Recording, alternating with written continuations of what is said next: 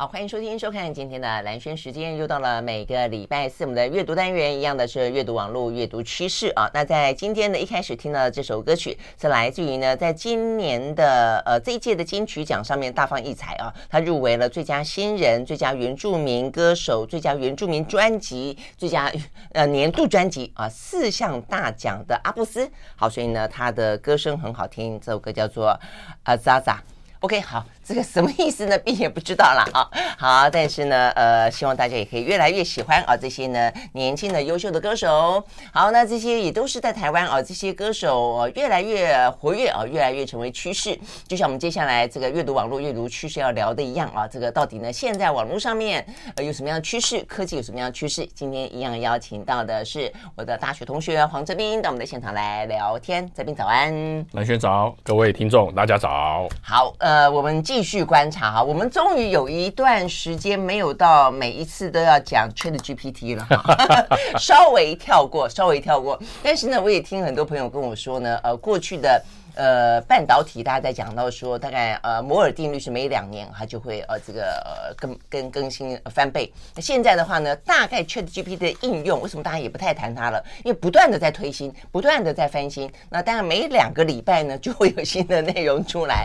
好，所以我们决定了一段时间啊，再替大家呢稍微的整理一下、消化一下，再提供给大家。那今天要讲的什么呢？今天呢讲的坦白讲也是另外一个呢呃网络的趋势啊，它会不会是像昙花一现？瞬间即逝呢？你你下载过 Threads 吗？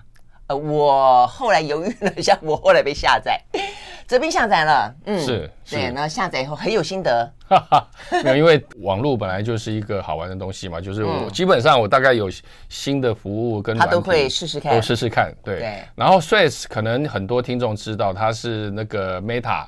旗下等于是 IG 呃这个团队开发出来的一个新的社群媒体，它针对的呢就是马斯克的 Twitter。对，那 Twitter 在我们在过去几个月也讲了不少 Twitter 的丰功伟业。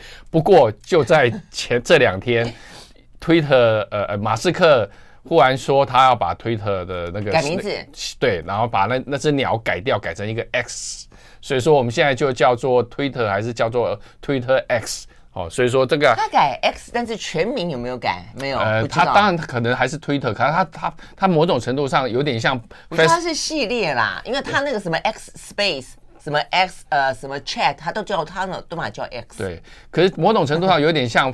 Facebook 他们自自我啊，可我们大家习惯都还是在讲说他是脸书啊，啊，Facebook 对，但重点在于马斯克他他喜欢 X 系列，我觉得他可能 X 战警看多了，哎，或者说他 X 档案看多了，对啊对啊对啊，的新念就要前面 c 位 X 啊啊什么之类的哈，所以他喜欢 X 啊哈，好，那他改了名字。所以，所以其实主要当然还有还有一系列下来，比如他有一阵子说要对啊，或者说你一定要付费，你才可以提高你的多少？对呃，然后还有甚至有限流量，你你你如果没有付费的话，你可能呃呃用户一一天只能够看到七百或者说一千则的推推文等等之类，就搞得原本的那种 Twitter 的始终用户很烦。嗯，然后所以说每次他推出一个新的措施，就有一群人想跑掉。嗯，那祖克伯当然他也很聪明，因为他他是做社群媒体起家的嘛。啊、然后他据说他里面其实有几个团队同时在开发那个呃 Twitter 的竞争品。然后后来是由 IG 这个团队，就是 Threads 这个产品，就是呃脱颖而出。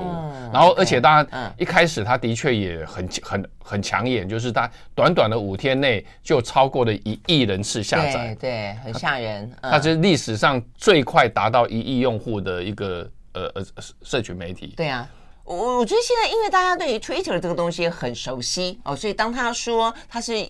他们讲，还就有点像是学人精啦，就是就是 copycat，就是所以大家很知道它是什么嘛。否则有些软体你会觉得，因为你不知道它是什么，所以你会考虑说，哎，要不要下载啦？有没有用啦？或者怎么样？那因为大家很知道它是什么，而且呢又是 Meta，就是脸书跟 IG 的呃这个母公司推出来的，我觉得大家可能有些信任度吧，哦，而且很讨厌马斯克，所以我觉得现在其实有些时候你 download 有些 app，你就是赶一个风潮，对，你的朋友们都在 download 了，那你帮到。download 吗？像就那段时间，Chat GPT 每个人都在问说你有没有啊？包括 Chat GPT 啊有没有病啊？好什么之类的，所以就一定要登录啊！所以那个数字真的是短短时，我觉得越短就我其实并不是那么惊讶，只是说这就是现在就是代表说大家对于这个网络世界的极度的拥抱跟极度的黏着。重点我觉得是后面，嗯。不到两个礼拜，它掉了六成，只剩下几千万人了，这个吓人。就是说活跃用户啦，就是它一亿多的用户还是在，可是每天都会上去打开那个 app 的那个用户，就是掉了七成，大概只剩下。对啊，可是你说它都还在，是没错。我们有多少的僵尸 app？我问你，你自己手机上面有几个？我就很多个。对不对？通常通常我们都是要，呃，都通常都是要那个系统，呃，手机上面的系统提醒你说你的那个 呃硬碟储对储存容量不足，你要清一些 App 的时候，你就会开始找说有哪一些那种，对对，有哪些僵尸，对对，那就把它再把它删掉。不过呃，刚才蓝轩提到了哈，就是 Threads 它会忽然的这么受到瞩目爆红，那除了一方面是因为真的太讨人厌了，尤其是很多人很讨厌它。第二个原因当然是刚才蓝轩有提到。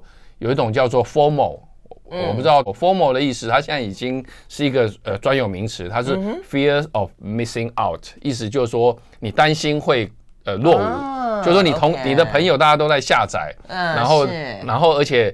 呃呃，Threads 有一个很聪明的地方是，你你下载 Threads 的时候，它会给你一个序号，它让你知道说你是第，比如说五百七十六万三千多少人多少人，第一第呃对，好会玩这种哈，对，然后他就会呃用户就会把这个截图，然后是说嘛很前面，比你前面真的是，这跟有点拥有那个什么限量化一样，我们的那个很棒的话复制化标第几号，还有限量威士忌啊，限量红酒这种概念，嗯，那所以说当然第一个。大呃就很多人下载。第二个，我觉得更关键，呃更关键的是说，Threads 为什么会短期内呃呃吸引这么多用户？其实这几这几年因为 Twitter 的不稳定，其实相关的模仿者或挑战者还蛮多的。比如说我们曾经跟大家呃呃呃分析过的呃分享过的那个长毛长毛象或如呃如如齿象，嗯哼，然后或者是 Blue Sky。有一个比较新的叫 Blue Sky，或者说甚至呃，川普他自己有有有，对他自己也用一个社群软体叫呃 Truth 哦 Truth Social，可是这几个其实都没有撼动到或影响到 Twitter 的地位。嗯，那 Threads 一出来就会我有一个很大原因就是它其实是架设在一个非已经非常成功的照片软体，就是 IG 上面。嗯哼。所以说，你只要是 IG 的用户，你其实你根本不用重新申请账号，你直接可以用你的 IG，非常简单的，你就可以开一个 Threads 的账号。嗯，嗯，那那也这个也是因为，呃，根据研究，Twitter 的用户里面有百分之七十本来就已经有 IG 账号了。嗯，所以意思就是降低了所谓的跳船或跳槽的一个呃时间成本跟门槛。嗯嗯，所以才会让 Threads 一开始这样子一个就那么迅速，而且呢，IG 的用户一定也会感觉到自己有一点点小小的遗憾。就是说，哎，我贴那么多照片的话呢，都不能够写太多文字。对，就是，呃、所以这个 Threads 很快的提供了这个部分，你可以写五百字。对，就是说，比如说像我刚才也跟五百字很难畅所欲言呢。我刚才也跟蓝蓝蓝轩分享，就是说，哎，比如说蓝轩最近去爬玉山啊，这可以讲吗？可以可以可以。蓝轩最近爬玉山，他一定会想要分享他在玉山峰顶峰顶那个的照片。可是通常我们很多人在这种重大时刻，或 IG 就只能贴照片。你可是最近你大家如果注意看。IG 也也也有一些人会写一些比较长的文字，比如说来来来叙述他爬玉山的过程。嗯、可是，在 IG 上面，你读长文字其实是不好读的。嗯，OK，那等于是说 Threads 可以满足这方面需求，你又可以贴照片，又可以写比较长的一个呃文呃文案这样子。嗯嗯，OK，好，所以呢，我们很快的跟大家介绍了一下呢，也算是另外一个横空出世的呃软体啊，这个呃横扫千军。但重点在于说它暴起暴落。那呃，休息会儿我们就要回来要问。为什么啊？那这个泽民写了一篇非常非常有趣的呃的文章。他说呢，我是一只社群工蚁啊，就是说，呃，像工蚁工蜂一样啊，天天忙来忙去，嗡嗡嗡嗡嗡嗡，然后呢，就是不断的在产出，在产出，然后突然之间怀疑你在为谁辛苦为谁忙，就做白工。呃，对他们来说，拥有那么呃优秀的文笔好的免费工蚁，我觉得还挺好的啊。那到底自己在忙什么？突然之间呢，有一天不写了。这边说呢，我觉得我。好像欠他债一样，觉得有亏亏欠感，怎么回事？为什么社群媒体会有这种很特殊的生态跟文化？马上回来。I like 103, I like radio. 好，回到兰萱时间，又到了每个礼拜四我们的阅读单元。在今天呢，阅读网络阅读趋势啊，这个现场跟我们聊天的是黄哲斌啊。那 OK，我们呢是不是在趁着这个 thread 的机会啊，也应该问一问啊？就像是哲斌写的文章在问的是说，我们到底一个人一辈子需要拥有多少的社群软体？你到底要有多少才觉得够？或者说呢，呃，我们到底要为这些社群软体的母公司那些主人们贡献多少我们的呃一滴血汗一滴泪？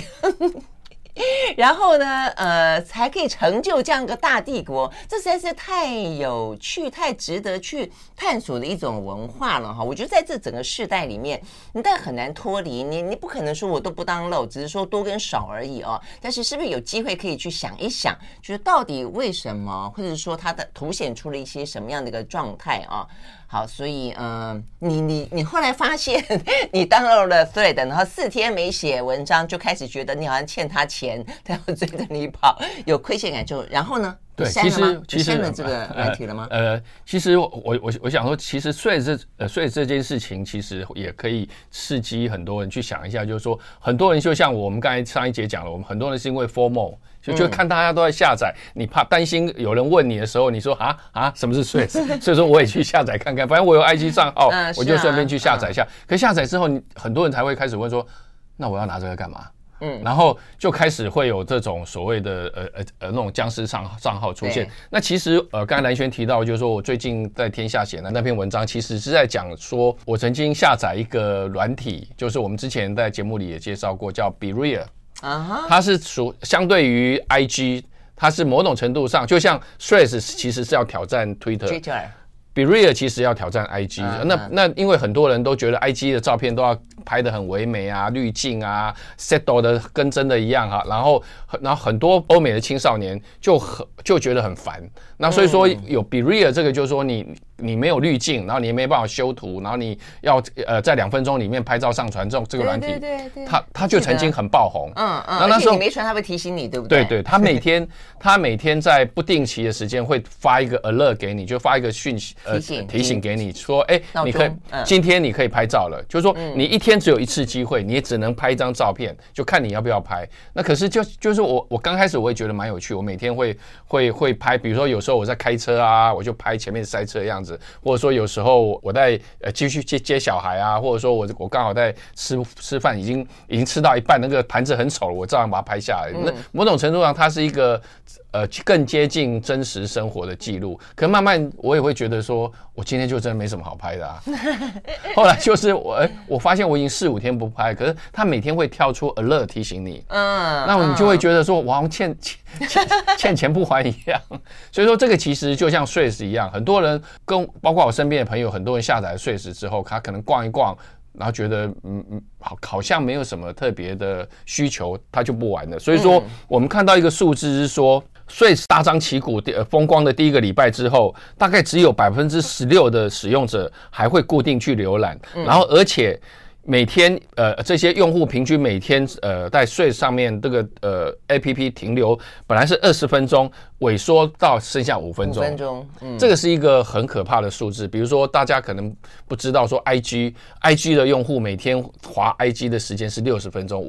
坦白讲，我觉得有点太多。你一天二十四小时，你花了一个小时在滑 IG，可是这个就是这个用户的年度。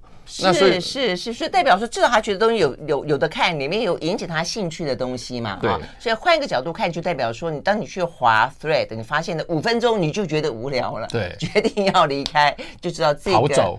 对，这个 app 有点烂到爆，是这个意思？对，所以说其实接下来，呃，我不知道大家有没有去下载过，可以下载看看，看搞不好会有有没有你自己有兴趣的内容。不过它的确，它坦坦白讲，它跟 Twitter 其实也不太一样，跟脸书也不太一样。那可它它可是就是说，也因为这样，它有一点不上不下。那它会不会成为像是呃 BeReal 一样，或者说我们呃呃前两年有一个曾经很红的那个呃呃。软体叫做 Clubhouse，呃，Clubhouse，哎，有段时间真红，就它可以到处在这个网络虚拟世界当中开聊天室，开对开聊天室，然后你可以去现场，呃，发表演说、去吐槽、去聊天都可以，或者说大家轮流在里面唱歌也可以。对对对对对，那个时候其实好多好多朋友就跟我说，你为什么不去开那个 Clubhouse？但我真的觉得。我我要我要这个东西干嘛？所以现在几乎也都没有人在玩 Clubhouse，那所以它有点像是实体书店里面的演讲会。演演讲论坛，我就想说，平常我读的资讯已经到我忙到都读不完了，我也很少去听演讲。为什么我要让让自己在网络上面那么的忙，要去听演讲，去参加论坛？嗯。对，所以说其实这个是很多人在看 Threads 的下一步，它有呃，当然它也是有在迭代，它不断呃要推推出新的功能，可以吸引呃吸引用户呃留下来。那至至于就是说它可不可以真的找到自己的定位，因为它又不想要成为 Twitter，因为大家知道 Twitter 里面很多的酸民骂来骂去，骂来骂去，现在。祖克伯很怕这个，嗯嗯，那那问题是你你把那一些属于呃比较政治论争辩论或者说那些争议性拿掉之后，那你就是变成一杯白开水，就一群一群人那边聊天打屁等等之类，那这样的定位有没有办法吸引很多人长期留下来？那这个这件事情未来是他们的挑战。对啊，OK，好，所以呢，呃，这个事情只是跟我们讲，第一个啊，就是可能自己可以问问自己啊，这个到底需要多少的软体，多少的 App，呃，是要不要稍微清一清自己的手机？但反过来说，对于业者来说，怎么样可以重？我觉得这件事情也很重要，就你一定要很精准的看到大家的需求，否则对现在很多年轻人来说，有个 TikTok，然后呢有个 IG，然后呢呃有一个 Twitter 写个文啊，如果你想写文的，呃想想拍拍照片的，然后呢想让他有点影片，大概就够了。嗯，所以呢，还要什么？除非你可以创造出更大的需求。好了，我们休息了，再回来。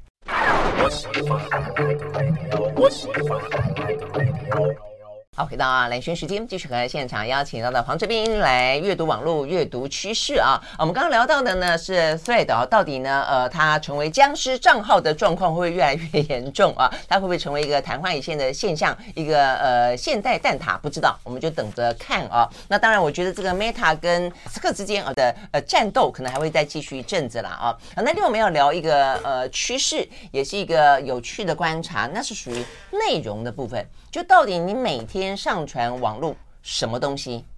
是文字吗？是你的想法吗？是你的生活吗？是你的照片吗？是你的隐私吗？好，那所以呢，这边就讲到说呢，而且你传自己的吗？还是顺便别人的也传一传？哈，尤其是呢，我们就讲到说，爸妈，爸妈经常觉得说，哎。这个小朋友好可爱哦，满周岁了啊，他这个第一次会走了哦，他笑得很可爱，或者说啊，他鼻子上面挂了一条鼻涕之类的，都把它拍下来，都把它传到网络上面去。但是当孩子长大成人之后，这些照片对他来说到底是非常珍贵的宝藏。还是对他来说呢，是一直呃一辈子挥之不去的，觉得是羞耻啊，很想要呢主张遗忘权，可不可以忘了吧？忘了我曾经光屁股坐在马桶上之类的啊。好，所以这个话题真的还蛮好玩的啊，因为呢，呃，这个泽斌有注意到，就是法国有一个年轻网红长大了，对不对？就被爸妈塑造成网红的一个小孩子长大了，他开始呢思索自己的人生为何如此的被父母亲当做一个楚门的世界，他决定不要当楚门了。我觉得还蛮好玩的。是，那当然这个新闻点的话，就是说法国。呃，法国其实大家知道，欧洲呃，欧盟对于这种保呃隐私保护是最最严格的。对对对对对，那像人文人权特别强调。然后前前呃前两年我们也曾经分享过，奥地利有个女女生，她满十八岁的时候，她就控告自己的爸妈说：“你把我呃小时候的照片统统呃贴到网络上啊，然后我也没有经过我同意，也没有考虑到我感受。有一些像刚才蓝轩提到，可能光个屁股坐在马桶上，爸爸妈觉得啊好可爱好可爱，或者说不管是那个呃小男生小女生。”没有穿上衣，然后在游泳，在那个小屁屁，对对对对对，然后 可是，在当这些好可爱的小朋友长大之后，他觉得一点都不可爱，一点都不好笑，他们就开会开始反反击。然后呃呃，刚才讲的是奥奥地利，那法国在去年跟今年分别通过了两次法律，嗯就在限制爸妈乱贴小孩的照片。真的很认真哦，还限制？那怎么限制呢？真的就是就是有有张数的限制，还是说有什么性质的限制？不是不能贴裸照，能够贴穿好衣服的照，是怎么样？第其实呃，它有分两波立法嘛。那第一波立法其实它就针对所谓父母利用小孩的照片来盈利这件事情。哦、oh，就是说，就是说，大我们曾经也分享过，说呃，有一个呃，美国有一个超级超级红的 YouTuber，他那时候才，嗯、他从五岁还是五五六岁开始，叫他他叫做那个呃呃雷恩卡吉，嗯哼，然后他从五很小就开始拍，专门拍什么开箱玩具的影片。有有，我还看过哦。你这样讲，我有看过。对，然后因为这样他就爆红，然后甚至他他就是接了非常多广呃玩具的广告，所有的玩具都要请他去帮忙开箱，那就排了一大堆都开不完。对，然后他现在有他有三千多个三千多万个 YouTube You YouTube 的粉丝，然后他他赚他他算是他赚赚的钱是我们这些房间里面大人加起来的可能超过一一百倍。然后。指数超过台湾人口哎，哇！对，而且甚至他现在有自己的玩具生产线，这个厉害吗？啊，有有厉害。可是现在开始会有人会会觉得，就是说你爸妈用这么小的小朋友来来来创盈利，童工，对，是不是是不是合理？会不会有什么后遗症？你觉得有一点像我们以前小时候说台呃童星。啊、很多童星长大之后，不见得都还过得幸福快乐的生活。其实，比如说像台湾有有这严正国啊，这几个后来他们其实过得很辛苦，然后对，就过度被曝光，然后剥夺自己。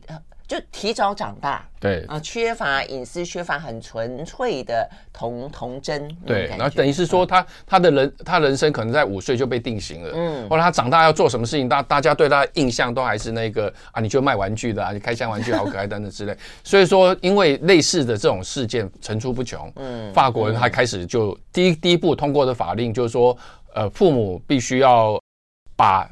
这些那种盈利赛蛙，他把它变成视为那种童星，你就必须要，比如说第一个你要先申请。嗯哼，他类似有执照，哎，就像你你是那个童星，你你要去工作，你你必须要呃经过社福机关审核，包括你类似有工作证什么的之类的嘛。比如说他限制你每天的工作时数，嗯，限制你就包括就是说你有没有留足够的学习时间给他，对对对，等于是说把他比照童星。第二个就是说呃也比照童星，就是说你父母你不能够把这些收入全统统放到自己口袋里，你必须要呃呃设一个账户。独立的账户，然后呃，比如说提拨百分之三十到这账户里面，让这个小朋友长大十八岁之后，他可以确实可以用得到他自己赚来的钱，就是了，而不是成为父母亲的摇钱树。对，这对，所以这然后而且这个呃这个法案，它它其实也也包括了刚才提到的遗忘权，它容许小朋友长大十八岁的时候，要求他可以他可以自主要求主张说，这是我的肖像权，请你把这些影片跟照片统统删除。嗯，哎，那这样听起来最主要是规范盈利行为，是不是？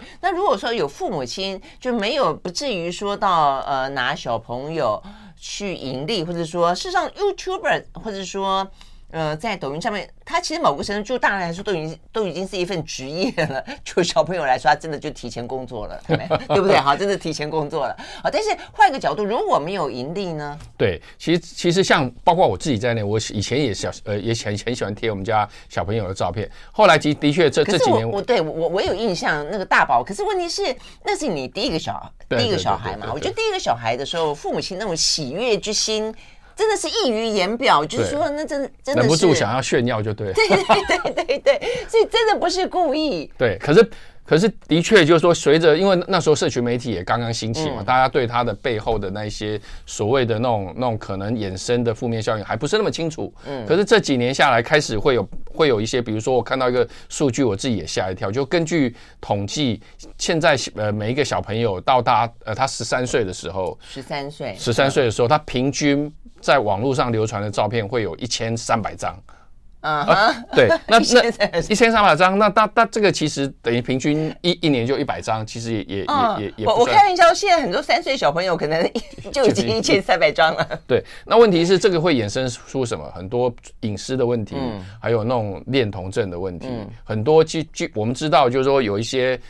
呃，怪叔叔心理变态，他其实就喜欢在网络上找这些可爱的小男生、小女生的照片，然后把它存到自己硬碟里。嗯嗯。所以说，的确，呃，法国今年的第二次的立法是针对，就是说，你你不管有没有盈利，哈，他就是说，呃，当你过度晒挖的时候，法庭、法院他有权利，呃，介入，然后不，呃呃，禁止你继续张贴小孩子的照片。嗯哼，但什么叫过度呢？过度被检举吗？还是怎么样？而且他嗯，目前看到就是说，它不是那么的呃呃，等于说执行细则它不是那么的清楚。可是他的确，法国立法委员他自己有讲，就是说他这件事情其实更重重要是一个宣示意义，提醒所有爸妈说，对，说对，就是说你的小孩，你并没有。并不拥有你小孩子的绝肖像权的绝对权利。嗯，当你过度，比如说假设呃过度暴露啊，或者是呃有一些危险动作啊等等之类的，法庭是可以下令说你不准，要你把这些照片移除的。嗯嗯，所以呢，呃，套剧这是公共电视的剧嘛啊，你的小孩只是你的小孩。对对对，对，而且搞不好也不是你的小孩，你的小孩只是他自己。我们休息，马上回来。I like 103, I like radio 好，回到雷声时间，继续和现场邀请到了黄泽斌来聊今天啊，这个阅读网络阅读趋势啊，所以我们聊到一个呢，现在呢，呃，真的是父母亲非常的开心的会晒娃，然后呢，事实上也不止啦，我觉得小朋友也是，然后家人也是嘛，啊，当然呃，家人你会不会想到说要不要问一声？啊，比如问你的兄弟姐妹，呃，PO 照片好不好？有没有这样想过哦？因为事实上，呃，照片在你手上咻一下就过去了。但是重点在于说，那是很多人的生活，呃，很多人的世界哦。他愿不愿意这个世界被人家打扰？他愿不愿意很多事情都让人家知道？那在法国，我们刚刚讲到是，他们是全票通过哦，通过呢，尤其是针对呃这个盈利性的小朋友的照片。那但是呃非盈利性的，那就有一些呃就是提醒了啊。那 OK，所以这部分第一个，我们当然要问的是，对台湾来说，那台湾需不需要这样的一个立法？我们要不要去思考讨论这个问题？那第二个，如果你真的很想分享，你只是纯粹只是只是呃，也有想到他的隐私，然后早上没有光屁股的，然后呢，穿的很很很可爱、很漂亮的，但我意思是说，就只是想要分享。那怎么办？可不可以？呃，我们人类很在很多时候都是跟着科技一起演化的，就像是社群媒体，一开始我们也没有想到说它会有这么多后遗症。那晒娃或者说贴小孩照片这件事情也是一样，我们一开始单纯只是要分享我们的喜悦跟我们的亲友。哎，我我我我打个岔，还有一个，我觉得现在就是如果你贴自己的也也就罢了，因为小孩子的照片跟狗狗、猫猫的照片特别容易被点赞。对，很多人是借别人的娃娃，借别人的狗狗、猫猫。来贴很多这种人呢、欸，就像是你看，真正如果每次要选举，都要去干嘛？都要去抱小孩，都都抱别人的小孩。最近拜登不是逗一个小孩逗到那个 父母亲都抗议了吗？所以我的意思就是说，小孩子有时候是是真的，他他是无无辜天真的啊，他经常会被呃邪恶的大人们 利用。是是是，所以说其实这件事情坦白讲是一个很好的提醒了，就是我们有时候会。不自不由自主的被制约，比如说我看到有一个呃美国芝加哥的有一个那个呃案例是说有一个呃现代已经女生呃叫做卡姆巴雷特，他现在已经二十四岁了哈，嗯，他又讲就是说他从小就被各式各样的那种那种照片放在网络上，然后导致于说甚至他讲到一个例子，我看到其实也也也有点难过，他说他十五岁的时候出了一场车祸。然后当他醒来的时候，第一眼看到不是说他妈妈赶快来关心他，而是他妈妈拿手机拍拍他出车祸样子，准备分享到呃呃那个呃 social media 上面，甚至他妈妈还还还还跟他抱怨说：“您看看起来应该更惨，更更天哪，更衰弱一点，这样可以呃争争取更多的同情跟跟跟点阅，对对对对。那所以说这个其实也也是。提醒我们，就是说会不会分享小孩的照片？我的小孩子现在已经长大了嘛，那我大概偶尔会想分享他们的照片的时候，我一定会第一个我会确认，经过他们同意，OK，没问题的。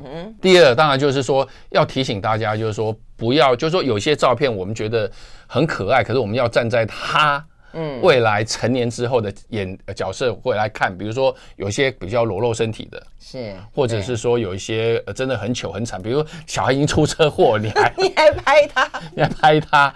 那这边其实跟大家分享一个，有小孩子有时候干嘛摔个残疾，那哭哭哭哭哭，你又该故意逗他去拍他，对不对？对，有这种状况。对，说去骑脚踏车学脚踏车摔的呃那个鼻青脸肿，你还 你还呃拍用用拍用影片拍的那么哈哈大笑这样，那个这当然当然这个其实都都都是比较呃可能要多思考一下。嗯、这边提供一个数据哈，就是说曾经呃有一个统计，就是说那种有那种。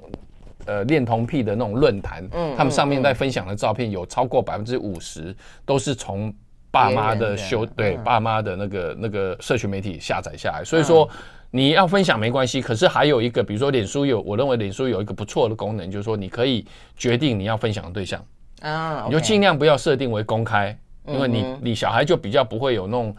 公众人物被像是公众人物被过度曝光的一个一个感觉，你可以把它设定说只有家庭成员可以看，甚至说你可以把它当成私人回忆，你设定只有你你或者是说，对你刚刚讲回忆，其实我发现很多人丢照片上去就把它当做一个家庭照相簿的概念了哦，所以呢他们就觉得说这边很好储存啊，而且他过了一年之后，过了几个月之后都跳出来提醒你，来帮你自动编辑配乐，然后出现一个呃什么样的一个短影片之类的，你说啊原来我一年前就。这个是哦，原来我三年前在这里，对，但是呃，这些他提供你给你的欢愉。他其实就是你付出了相当多的隐私代价，就是了啊。对，所以嗯，所以说其实这这件事情其实也包括让我这样的一个，让我这样像这样的父母，其实会去思考，就是说，哎，其实真的小孩子他是有个人的呃人格权，他有他的肖像权。那我们在网络上分享不不止包括照片，包括影片，这是最直接的。还有包括有一些有时候你在分享他小时候的呃，比如说出糗的经历啊，或者说。或者说学校考试不及格，被老师打打屁股，类类似类似的剧，你就说你可能要要要要站换位思考，站在对方的呃角度想一下。那如果是你自己，那你愿不愿意被你你自己的父母这样子去去去公开去暴露？对对对对，尤其刚刚泽明讲说，你不晓得这个照片后来被拿去当什么用。哦，对不对？可能对别人来说，他可能是一个暗夜里面去一个什么意淫的对象，那不是很恶心吗？真的是。所以我现在呢，我外甥的照片呢，在我手上，我没有我 PO，但我就跟他说：“你看哦，这个照片在我这里哦，放屁屁哦。”他再过几年，他就可以控告你了。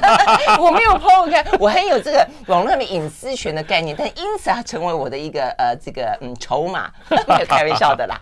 好，我们休息，回到现场。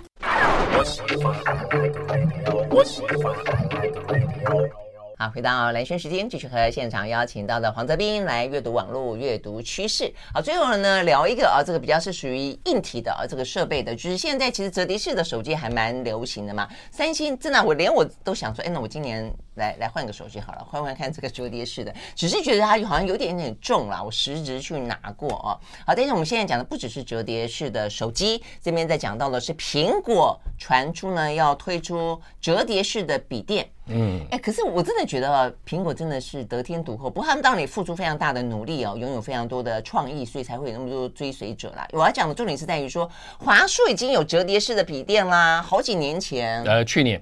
只有去年没有，我记得好几年前就有了。是，嗯，对。那所以，但是现在因为苹果要推出来，就很不一样。就就像今年呃穿戴式的装置，别人推是一回事，苹果要推啊，这是另外一件事。对，因为我们都知道苹果它对于比如说硬体的需求，还有更重要人机界面的的那种要求，它其实是有一点。呃呃，接接近变态，我们在开玩笑说他有点变态，嗯、所以说他通常他推出一个东西，像手智慧型手机啊，或我们看上次有讲到 i iPad，就是某种程度都会重新定义产业标准。嗯、对，那现在大家也在看，就是说，哎，苹果是呃好像预计在二零二五年就会发表所谓折叠式的笔电，然后隔年就会生产。那这个时候，其实我们呃，当苹果要投入的时候。某种程度上表示说，这这个东西它的确是很有商机，而且在某种程度上是会会符合很多人的需求的。嗯嗯。那也因为这样，我也我也特别去找了那个华硕折折叠笔电的影片来看，我觉得哎，它其实它那个概念是真的不是酷炫而已，它是的确是有实用性的。因为我觉得现代人用眼用过度了，然后你不觉得那个那个那个那个镜面实在太少了？苹果以前更少，苹果实际上也是呢，呃，逆潮流了好长的一段时间。当其他 Android 系统都已经越来越大、越来越大的时候，它不是还跟在那个地方？到最终它还是低头，但低头之后就很厉害了啦。所以它就这样，只要它一旦决定要跨出去，就很厉害了。但也代表这就是某个程度的需求跟潮流在那个地方嘛，就是我们需要的。画面其实真的是大一点哈，嗯、看着比较舒服，对，对不对？对，比如说像以苹果它，它它因为它还没发表，我们当然不知道。不过以华硕来来那个呃，它的我们这个不是业配，我们完全就是觉得它 这个是一个很有趣的产品概念，它是颠覆完我们对笔电的想象。那我们大家知道，传统笔电的好处就是它体积小，重量相对轻，容易带出去。可是缺点的话就是它荧幕，你你如果挑到十五寸以的荧呃的笔电又觉得太重，还是太重啊，对啊。然后所以可是十三寸的荧荧幕，其其实你处理文书还可以，可是如果你要大量处理其他的那种那种比较呃呃功能啊，包括甚至玩游戏，它它又觉得太小。那所以说这种所谓的折叠式笔电，不管是哪一家都一样，我觉得它它打开了一个新产品的想象，就是说你你平时它折叠起来大概就十二点五寸那么大，你方便携带。那可是你打开之后。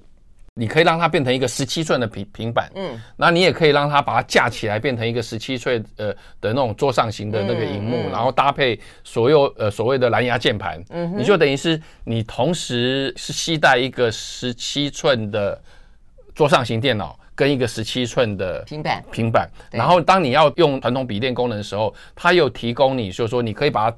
折叠起来当一个一一个十七寸的笔电，或者是说你直接把以华硕的例子，你把那个呃蓝牙键盘放在其中呃一半的那个荧幕上的时候，它又又变成一个小笔电哦，这样还可以放回去。对对对对对。嗯，OK，所以最大是十七寸。对，最大是七寸。目前以华硕的例子，那苹果的规格我们当然不知道这样。嗯，那我觉得。这件事情我觉得值得大家知道一下，就是说，当然我们我们不呃现阶段可能很多人不会去买，因为价格真的非常很贵。对，比如说，第一个价格贵，第二个他一定要重重重视到它的重量啦。对，嗯，不过以华华硕的例子，我还蛮蛮惊讶的，它的它的那个连键盘，它有附那个支呃蓝牙键盘，笔电加键盘大概还不到两公斤，一点九九九几公斤，就是说其实不会比现有的十五寸笔笔电呃大。重多少这样？对，我记得我看过一些报道，有讲到说华硕这个折叠式的笔电，事实上在全世界算是很领先的。嗯嗯，对，就是很很很厉害了。对，只是说，对啊，我觉得这里就反映出来，我们就是对于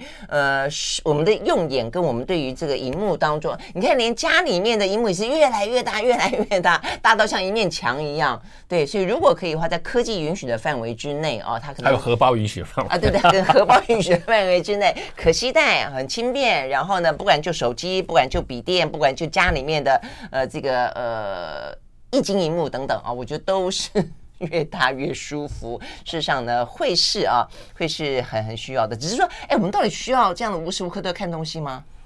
呃，当然理论上不好了，我还是蛮鼓励大家，就是说每每一个小时让眼睛休息一下。包括我我们这个年纪的人，真的呃，我们之前有聊过，很多眼科都在警告说，真的，像我我我我们跟蓝轩这个年纪的人，那种 什么黄斑部病变啊，或者说飞蚊症啊，什么视网膜剥离呀，哦，真的是，而且还越来越年轻化哦。对，你不要讲我们这个年纪哦，而且还越来越年轻化。哈哈哈，我们就看向对面的 执行制作，没错没错，因为他们用。他们用这些三 C 产品的的的历史比我们还长，对对不对啊？所以你们的眼睛会更早挂。有 威胁他们。我讲到这个，的确是呃呃，跟跟各位听众朋友分享一下。像我我也非常呃呃严格要求小朋友，我们自己家里小朋友看手机、看平板、看电脑。每隔一个小时一定要让自己眼睛休息一下，这个真的是为了你自呃未来六十岁的自己 存一些那个老本这样。真的，尤其我们现在又又那个呃寿命又这么长，用到一半哇眼睛。不堪用了，这个有点伤脑筋。所以回过头来，我觉得今天整个内容就是，呃，我们到底需要多少的软体？我们到底需要多少花多少的时间啊？在这样子一个网络世界里面看这些啊，那么多充塞在我们的虚拟世界的东西，我们有没有忘记了实体的世界？所以偶尔听听广播就好了，让眼睛休息。对对对对对，我们现在呢，我看过这些呃医学啊这个资料讲到说，我们现在最没有开发的五官当中的一关就是耳朵。OK，好，呃，谢谢泽斌在我们的向来，我们下次再见，拜拜，拜拜。